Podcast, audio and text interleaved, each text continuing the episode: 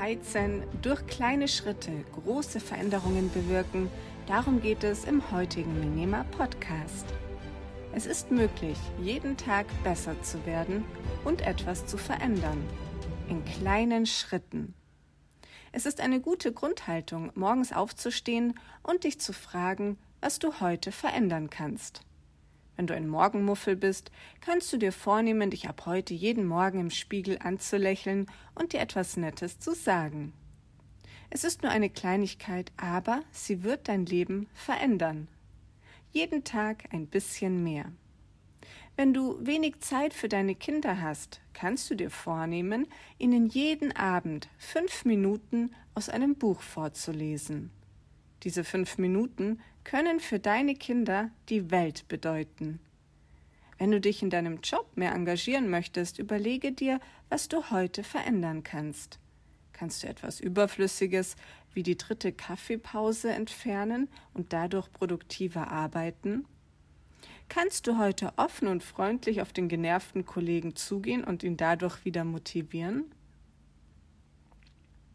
Die japanische Automobilbranche hat sich deshalb so erfolgreich entwickelt, weil ihre Arbeits- und Denkphilosophie auf dem Kaizen-Prinzip beruhen.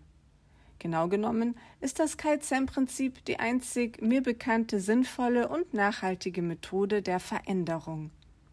Wir haben exakt 0,01 Prozent Einfluss auf unser Leben. Der Rest wirkt unbewusst in uns. Unsere Stellschraube, unsere Möglichkeit der Veränderung ist winzig klein, aber sie existiert.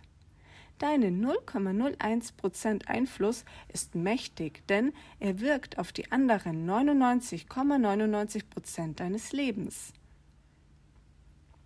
Wie der Sand, der nach und nach durch die Sanduhr rieselt.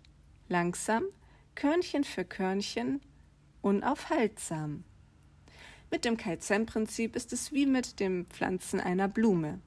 Pflanzt du sie in fruchtbaren Boden und erhält sie jeden Tag Wasser, Sonne und Sauerstoff, wird sie irgendwann aufblühen.